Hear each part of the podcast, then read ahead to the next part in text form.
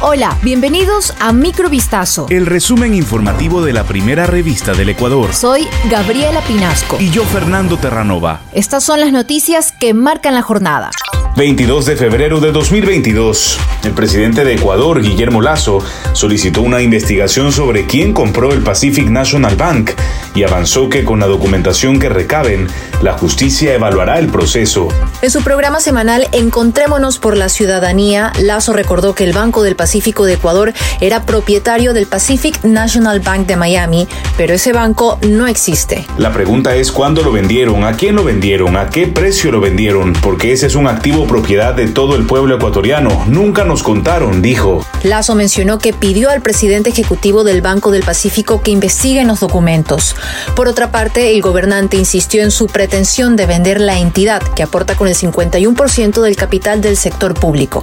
La venta es lo que conviene al pueblo, dijo, antes de aclarar que esta se realizará de forma transparente, a través de un concurso público internacional expresó su esperanza de que el Banco del Pacífico se venda este año y que venga un banco internacional de primer orden que genere competencia.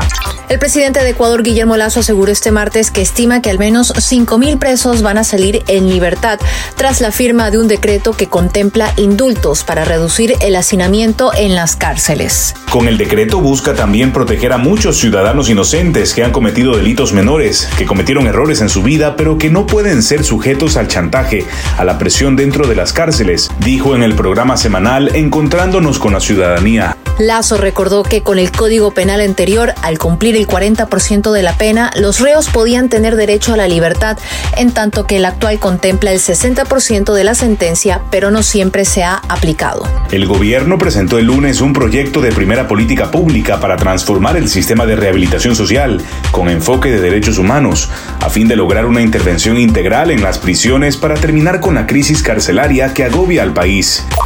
Este martes la Corte Nacional de Justicia presentó la terna de la que saldrá el nuevo presidente del Consejo de la Judicatura, cuya designación ahora está en manos del Consejo de Participación Ciudadana y Control Social. El titular de la Corte Nacional, Iván Saquicela, acudió a las instalaciones del Consejo de Participación Ciudadana para entregar a Hernán Ulloa el listado con los candidatos para ocupar el cargo tras la renuncia de María del Carmen Maldonado al organismo, que al momento es presidido de forma temporal por el vocal Fausto Murillo. De conformidad con la Constitución, corresponde que el Consejo elija a una o un delegado del presidente de la Corte Nacional de Justicia como integrante del Consejo de la Judicatura y por tanto sea esa persona quien lo presida. La terna está conformada por Darío Alberto Ordóñez Saray, Mónica Paola Jarrín, Gonzalo Andrés Valencia. Conozca sus perfiles profesionales en vistazo.com.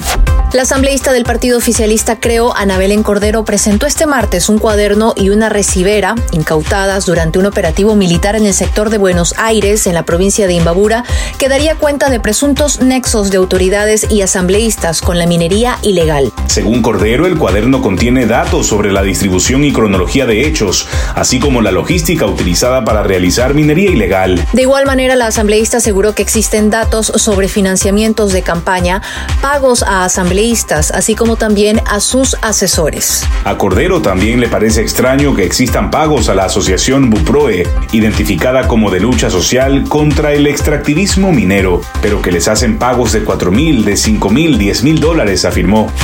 El presidente de Rusia, Vladimir Putin, solicitó al Senado ruso la aprobación del uso de las Fuerzas Armadas rusas en el extranjero, derecho que está destinado a establecer la paz en el Donbass, territorio ucraniano. Poco después, el Senado aprobó por unanimidad la petición de Putin, quien el lunes reconoció la independencia de las autoproclamadas repúblicas separatistas de Donetsk y Lugansk en el este de Ucrania, y quien ordenó en sendos decretos que tropas rusas ejerzan funciones de mantenimiento de la paz. La eventual entrada del ejército ruso en territorio ucraniano en apoyo a los separatistas prorrusos dependerá de la situación en el terreno, según declaró Putin. También afirmó que la mejor solución para resolver la crisis en torno a Ucrania sería que este país renunciase a su voluntad de integrar la OTAN. Esto fue Microvistazo. El resumen informativo de la primera revista del Ecuador. Volvemos mañana con más. Sigan pendientes a vistazo.com y a nuestras redes sociales.